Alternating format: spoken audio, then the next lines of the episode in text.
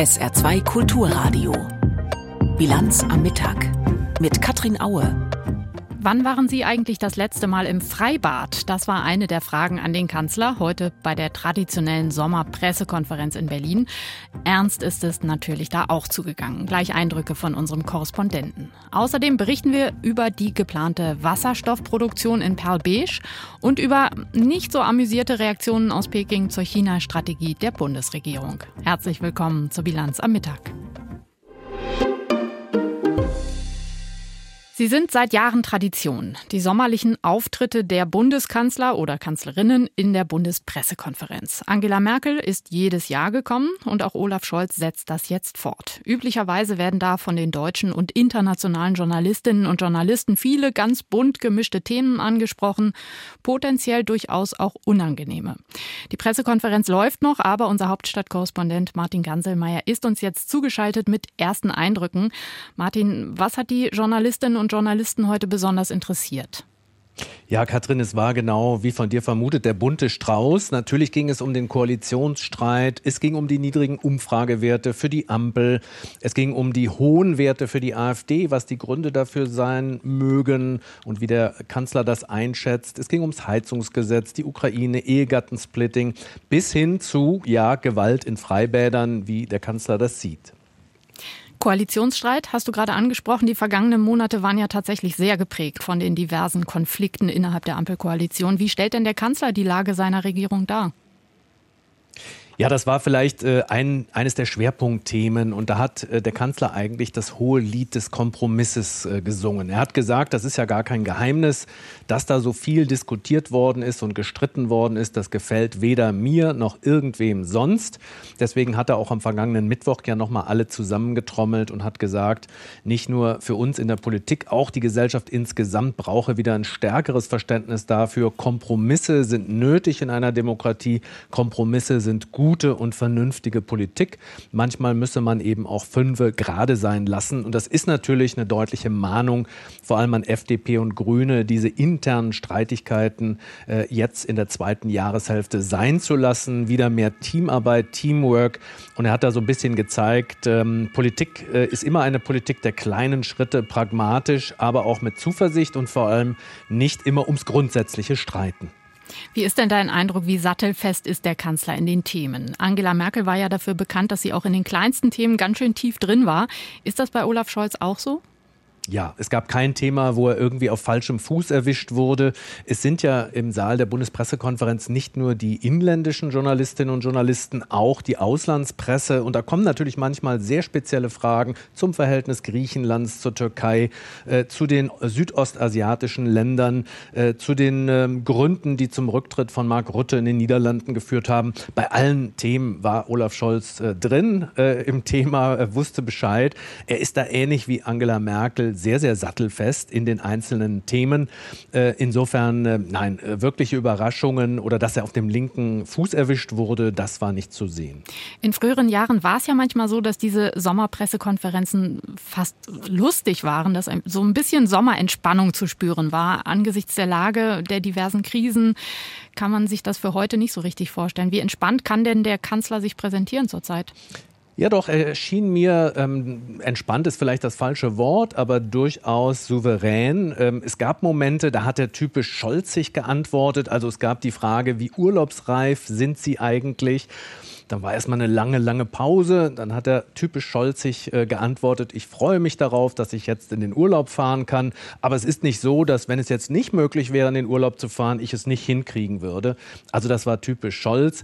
Er hat dann aber auch sehr klare Antworten gegeben, zum Beispiel mit Prognose AfD. Da ist er zuversichtlich, dass bei der nächsten Bundestagswahl die AfD nicht besser abschneiden wird als beim letzten Mal, bei der letzten Bundestagswahl. Fand ich zumindest äh, interessant. Und dann war er auch durchaus mal witzig lustig. Also es gab äh, während der Bundespressekonferenz die ganze Zeit so einen störenden Pfeifton im Saal der Bundespressekonferenz und wie manchmal äh, hat dann Scholz einen Witz gemacht und darüber selbst am lautesten gelacht. Hören wir mal rein. Also wer seinen Klingelton auf Jingle Bell eingestellt hat, der ist es. Bitte noch mal alle auf die Handys schauen. Ach so. Ja, da am Ende hat man den Pfeifton noch so ein bisschen gehört. Und äh, wie gesagt, Scholz da durchaus entspannt und er kann auch witzig sein, lacht dann allerdings auch am meisten über seinen eigenen Witz. Typisch scholzig, aber eben doch auch klar und mal sogar witzig die traditionelle Sommerpressekonferenz des Kanzlers. Martin Ganselmeier aus dem ARD Hauptstadtstudio war das mit Eindrücken. Olaf Scholz ist also heute in Berlin. Allerdings hat auch er typische Sommertermine über die Bundesrepublik verteilt. Gestern zum Beispiel hat er eine Siemens-Niederlassung in Erlangen besucht. Ähnlich machen es seine Ministerinnen und Minister. Sie nutzen den Sommer, um durchs Land zu reisen, sich den Fragen der Bürgerinnen und Bürger zu stellen und sich die konkreten Auswirkungen ihrer Politik anzuschauen. Außenministerin Baerbock und Wirtschaftsminister Habeck zum Beispiel haben das Halbleiterwerk von Infineon in Dresden besucht. Philipp Eckstein war dabei. Eine Begrüßung in der Sonne, ein gemeinsamer Gang für die zahlreichen Kameras, ein Blick auf die Baustelle. Sehr viele Bagger unterwegs und das ist eigentlich nur der Anfang, erklärt Jochen Hanebeck, Chef von Infineon, seinen beiden Gästen. Außenministerin Annalena Baerbock und Wirtschaftsminister Robert Habeck sind aus Berlin nach Dresden gereist. Eine der größten Baustellen sicherlich in Sachsen, wenn nicht in ganz äh, Ostdeutschland, wenn wir dann richtig loslegen. Rund 5 Milliarden Euro will Infineon in seinen Standort in Dresden investieren, die Halbleiterproduktion ausweiten. Das Ganze gefördert auch mit staatlichen Mitteln. Wenn jetzt schon gebaut werde, dann müsse er jetzt auch das Geld kommen, witzelt der grüne Wirtschaftsminister Habeck. Dann muss nur noch das Geld kommen.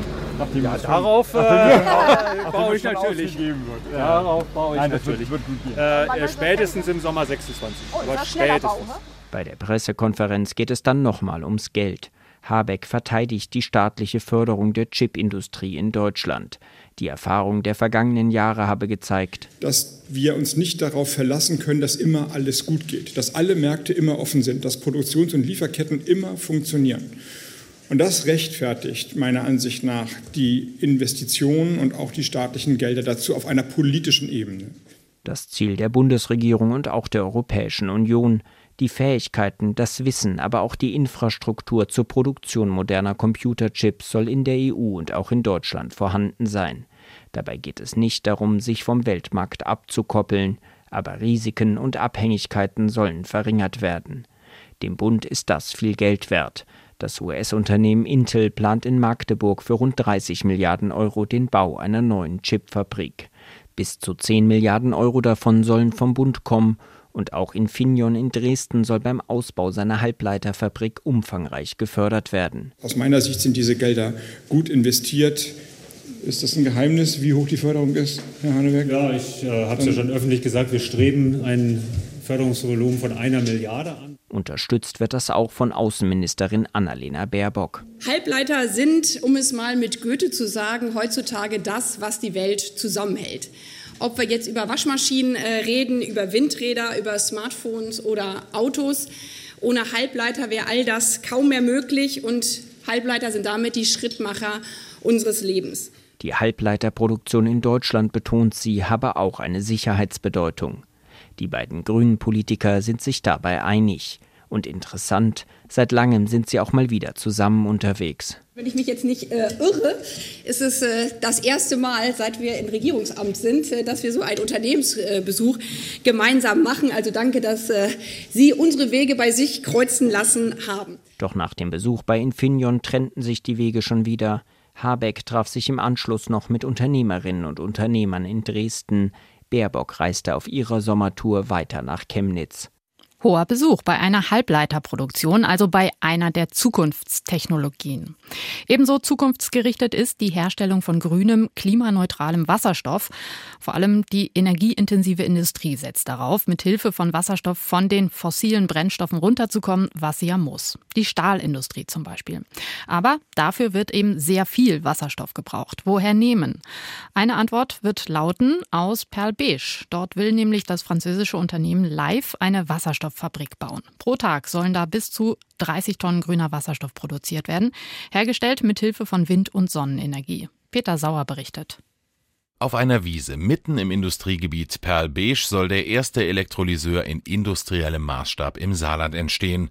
Bei der stromintensiven Elektrolyse wird Wasser in seine Bestandteile Sauerstoff und Wasserstoff zerlegt. Bis zu 130 Millionen Euro soll die Wasserstofffabrik nach Angaben des französischen Unternehmens Live kosten. Wegen der hochautomatisierten Produktion werde das Unternehmen lediglich zehn Mitarbeitende benötigen.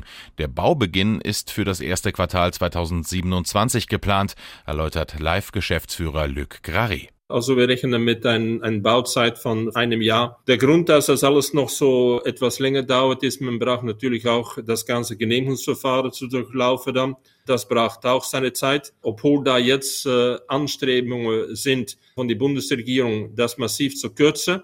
Wenn das kommt, das wird dann hier äh, ja eine positive Auswirkung haben auf dem Start vom Baubeginn. Im Industriegebiet ist Baurecht grundsätzlich geschaffen. Dennoch wird die 70 Megawatt Anlage das Bundesemissionsschutzgesetzverfahren durchlaufen. Bürgermeister Ralf Uhlenbruch hat bisher überwiegend positive Rückmeldungen aus der Bevölkerung erhalten. Uhlenbruch hofft, dass seine Gemeinde von dieser Investition in die zukunftsträchtige Wasserstoffindustrie mittel- und langfristig profitieren wird. Die Gemeinde ist natürlich auch froh um jeden Arbeitsplatz, der geschaffen wird, aber auch die mittelfristigen ähm, ähm Erfolge äh, dieser Investition, äh, sei es die äh, Gewerbesteuereinnahmen oder sei es eben die Möglichkeit von der Schlüsselinvestition zu profitieren. Beispielsweise die aufgezeigten Möglichkeiten Nahwärmenetz oder eine Tankstelle äh, für Schwerlastverkehre. Perl bietet für die stromintensive Wasserstoffproduktion sehr gute Voraussetzungen. 16 Windräder hat die Gemeinde bereits, fünf weitere und eine große Photovoltaikanlage sollen in den kommenden Jahren noch dazukommen. Zudem könnte der Wasserstoff per Schiff über die Mosel oder durch die geplante grenzüberschreitende Wasserstoffpipeline Mosaik weiter transportiert werden, erklärt Bettina Hübschen, die Geschäftsführerin der saarländischen Wasserstoffagentur. Das ist so eine Kombination ist aus Versorgung von den lokalen, hier an, in unmittelbarer Nähe ansässigen Unternehmen, aber auch der Möglichkeit, den erzeugten Wasserstoff dann in die Pipeline einzuspeisen und dann auch weiter entfernte Kunden bedienen zu können. Mit 70 MW in der maximalen Ausbaustufe ist das schon eine große Anlage was auch einen, einen, wertvollen Beitrag dann liefern kann für die Wasserstoffversorgung des Saarlandes. Perl könnte beim Aufbau der Wasserstoffindustrie ganz vorne dabei sein. Allerdings Ankündigungen zum Bau von Wasserstoffproduktionsstätten gibt es in Europa zurzeit viele. Entscheidend wird sein, diese jetzt auch schnell zu bauen. Heute vor zwei Jahren hat die Flutkatastrophe in Nordrhein-Westfalen und Rheinland-Pfalz begonnen. Zuerst waren die Folgen des Starkregens im Südwesten von NRW zu spüren. In der Nacht auf den 15. Juli 2021 wurde dann auch das Ahrtal überflutet. Insgesamt 185 Menschen sind dabei mindestens ums Leben gekommen, 135 davon entlang der Ahr. Heute wird bei zahlreichen Gedenkveranstaltungen an die Opfer und Betroffenen erinnert. Und über allem schwebt die Frage, wie gut wäre die Region in Zukunft gerüstet für ein ähnliches Wetterereignis? Johannes Baumert hat sich im Ahrtal umgehört. So klingt es, wenn in Bad Neuenahr gewarnt wird. Neue Sirenen sollen das Ahrtal in Zukunft vor Katastrophen warnen. 85 neue Anlagen gibt es auf den Dächern der Häuser im Kreis, digital und akkubetrieben, falls der Strom ausfällt. Die A-Flut hat ein neues Bewusstsein für Katastrophenschutz gebracht. In den vergangenen zwei Jahren hat sich hier viel getan. Die Ahrweiler Landrätin Cornelia Weigand. Wir sind anders aufgestellt, aber wir sind auf dem Weg. Wir werden noch weiter viel arbeiten müssen, um möglichst sehr gut aufgestellt zu sein. Denn perfekt ist der Katastrophenschutz hier noch lange nicht. Kritik gab es an der technischen Einsatzleitung des Kreises. Sie koordinierte in der Flutnacht die Einsätze im Hochwasser aus einem Kellerraum ohne Mobilfunkempfang. Zu spät wurde damals gewarnt, so die Kritik. Wir arbeiten daran, immer besser vorbereitet zu sein. Es gibt viele verschiedene Aspekte, die da reinspielen. Ein wichtiges Thema ist, dass wir die Bevölkerung warnen können. Sirenen sollen jetzt helfen, aber auch der Kellerraum ist nun geräumt. Die technische Einsatzleitung soll neue Räume bekommen, doch wo ist unklar.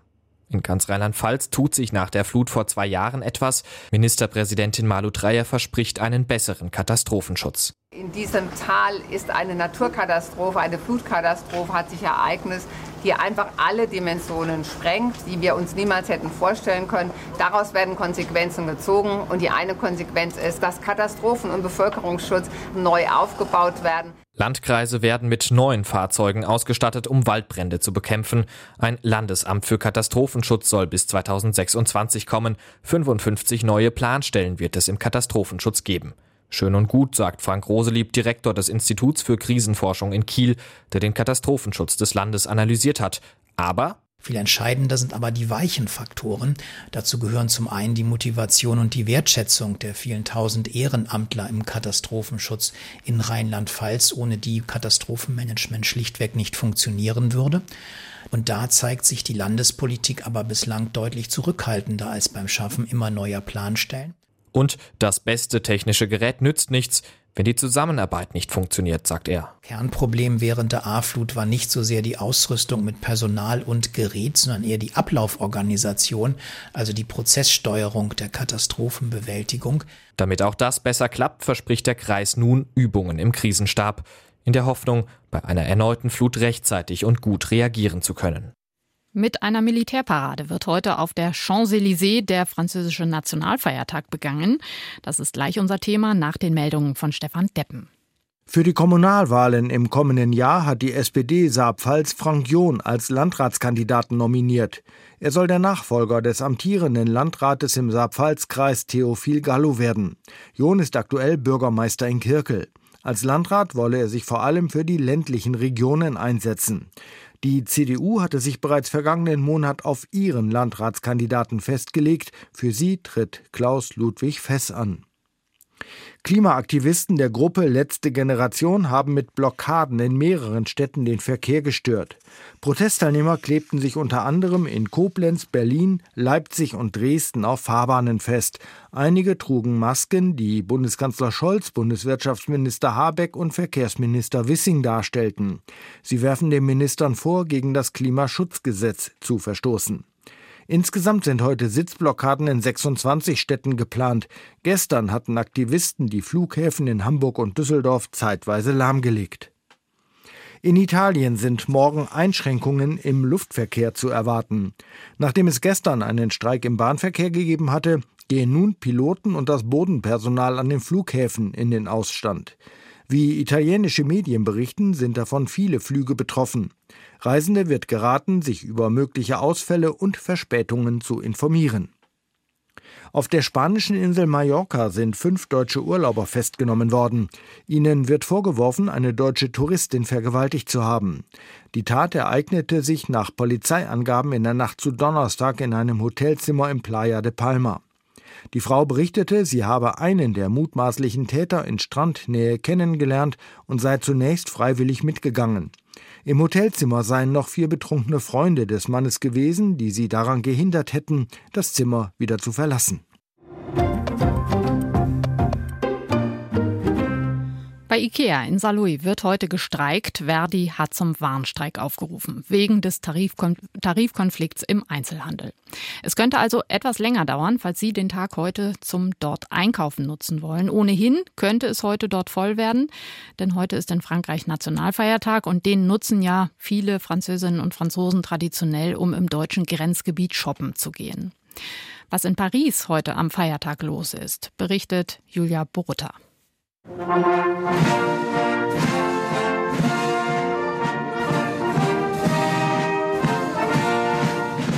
In der Sonne spielt die Militärkapelle die Marseillaise und wie jedes Jahr nimmt der Präsident die Militärparade im offenen Wagen ab. Doch am Rande der Champs-Élysées muss sich Emmanuel Macron auch Pfiffe anhören. Der Nationalfeiertag ist überschattet von den Unruhen der letzten zwei Wochen. Nach dem tödlichen Schuss eines Polizisten auf einen 17-Jährigen in Nanterre war es nächtelang zu äußerst gewalttätigen Ausschreitungen gekommen. Weil die Regierung rund um den Nationalfeiertag neue Krawalle befürchtet, hat der Innenminister hohe Sicherheitsvorkehrungen veranlasst.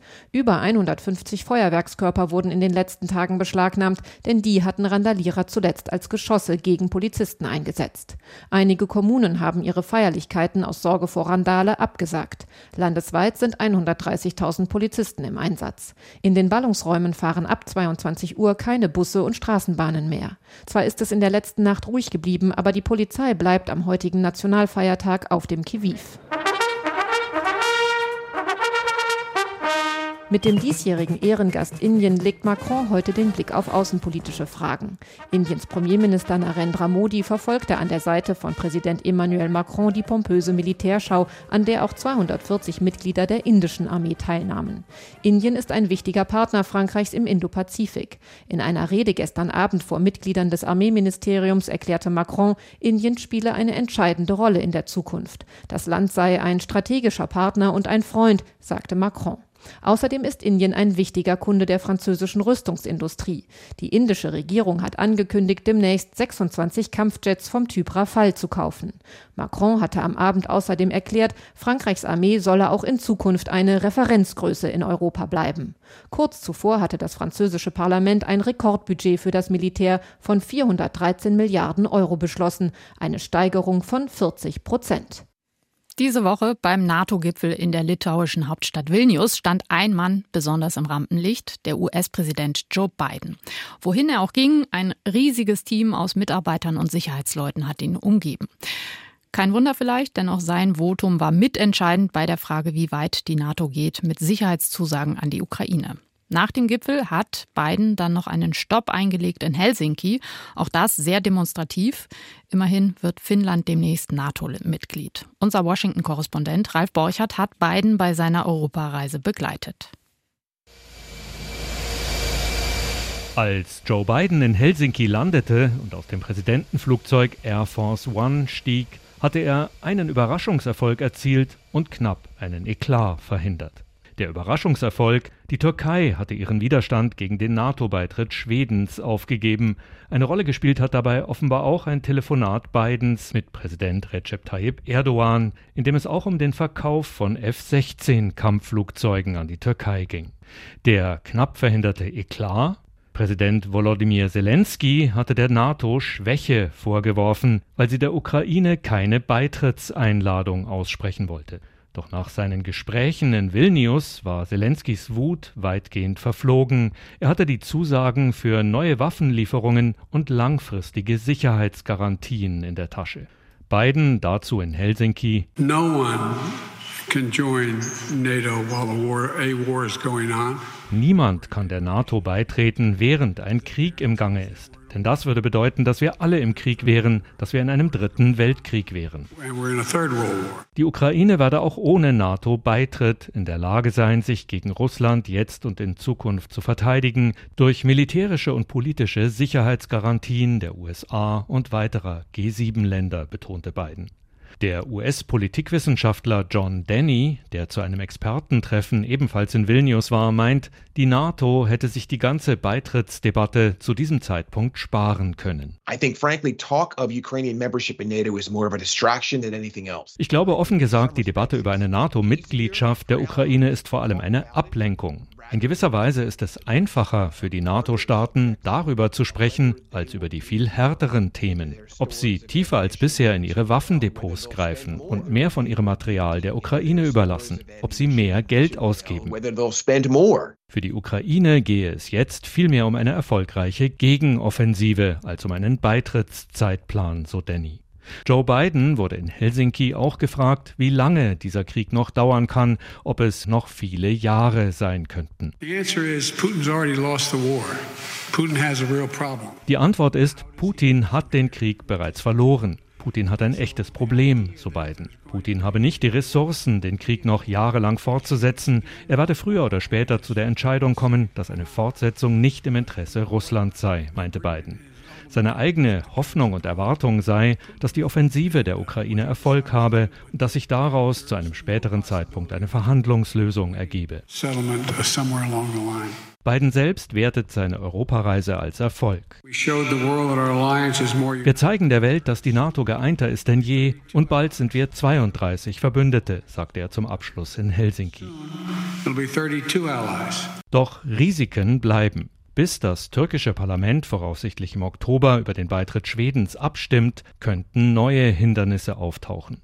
Und ob die Gegenoffensive der Ukraine Erfolg hat, wird sich wohl auch frühestens im Herbst zeigen. Dennoch stieg Biden zufrieden die Stufen zur Air Force One hinauf, acht Flugstunden entfernt vom innenpolitischen Alltag in Washington. Ein wichtiges Vorhaben hat die Bundesregierung diese Woche noch vor der Sommerpause über die Ziellinie geschoben. Sie hat eine China-Strategie verabschiedet. Die soll eine Antwort auf die Frage geben, wie will Deutschland künftig mit der Weltmacht China umgehen. Das ist deshalb so heikel, weil China unser wichtigster Handelspartner ist. Aber im Land werden politische Freiheiten mit Füßen getreten und auch außenpolitisch tritt die chinesische Regierung nicht zimperlich auf. Jetzt gibt es also diese Antwort aus Deutschland. Wir haben darüber berichtet und jetzt kam die Reaktion aus China und sie ist deutlich. Eva Lambi-Schmidt. Mit der China-Strategie habe die Bundesregierung künstlich Risiken geschaffen und Grenzen gezogen mit Werten und Ideologien. Aus Sicht der chinesischen Staats- und Parteiführung spaltet dies. Für die Zusammenarbeit sei das nicht förderlich. Wang Wenbin, ein Sprecher des chinesischen Außenministeriums, betonte gleichzeitig die Gemeinsamkeiten zwischen Deutschland und China.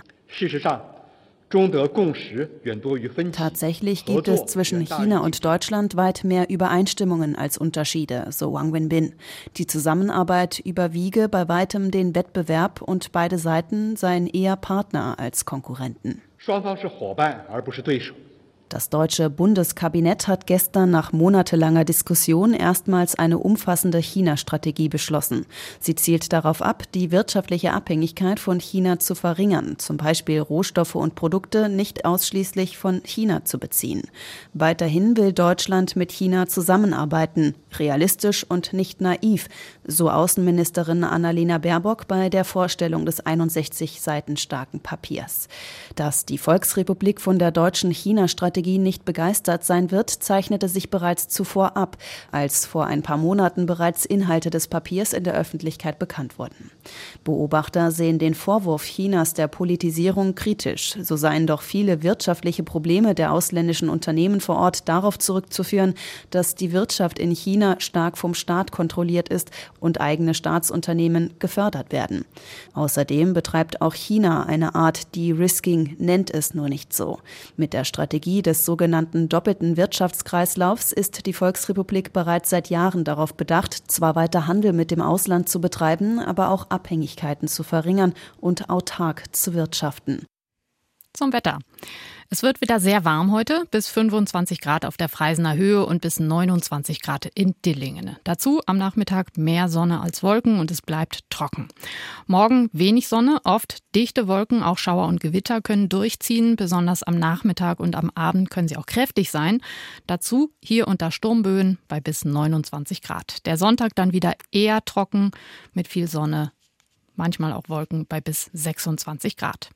Das war die Bilanz am Mittag. Sie können unsere Sendung nachhören, wenn Sie mögen, gleich auf sa2.de in unserem Podcast. Hier folgt jetzt die internationale Presseschau und dann begrüßt Sie Jochen Marmet für den Nachmittag. Mein Name ist Katrin Aue. Ich wünsche Ihnen einen sehr schönen Nachmittag. Machen Sie es gut. Tschüss. SR2 Kulturradio. Auslandspresseschau.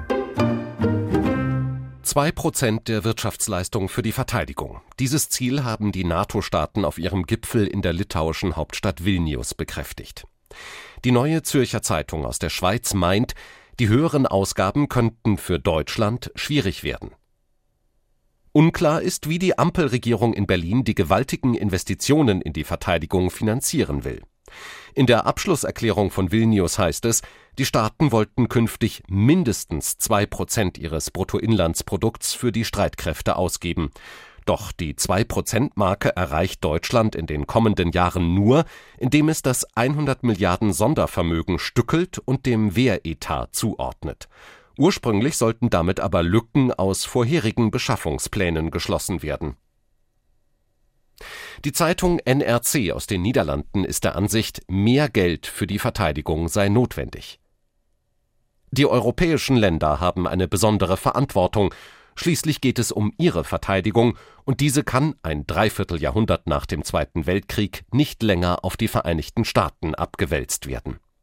Die NATO ist in Washington wieder populär, aber während der Präsidentschaft Trumps hat Europa bereits gelernt, dass die Unterstützung der USA kein Naturgesetz ist. Und wenn China künftig mehr Aufmerksamkeit erfordert, könnte Europa in eine Zwickmühle geraten.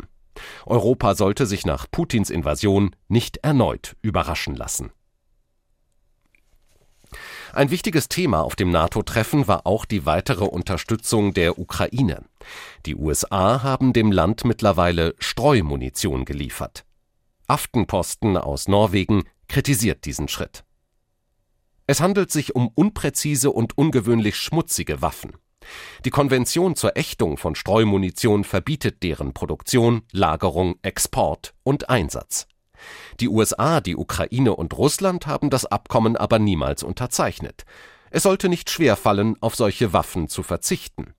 Gleichzeitig ist der Wunsch der Ukraine verständlich, aber es ist wichtig, Grenzen zu ziehen, was akzeptabel ist. Selbst die Ukraine sollte keine Streumunition einsetzen. Das waren Auszüge aus Kommentaren der internationalen Presse, zusammengestellt von Klaas Christoffersen.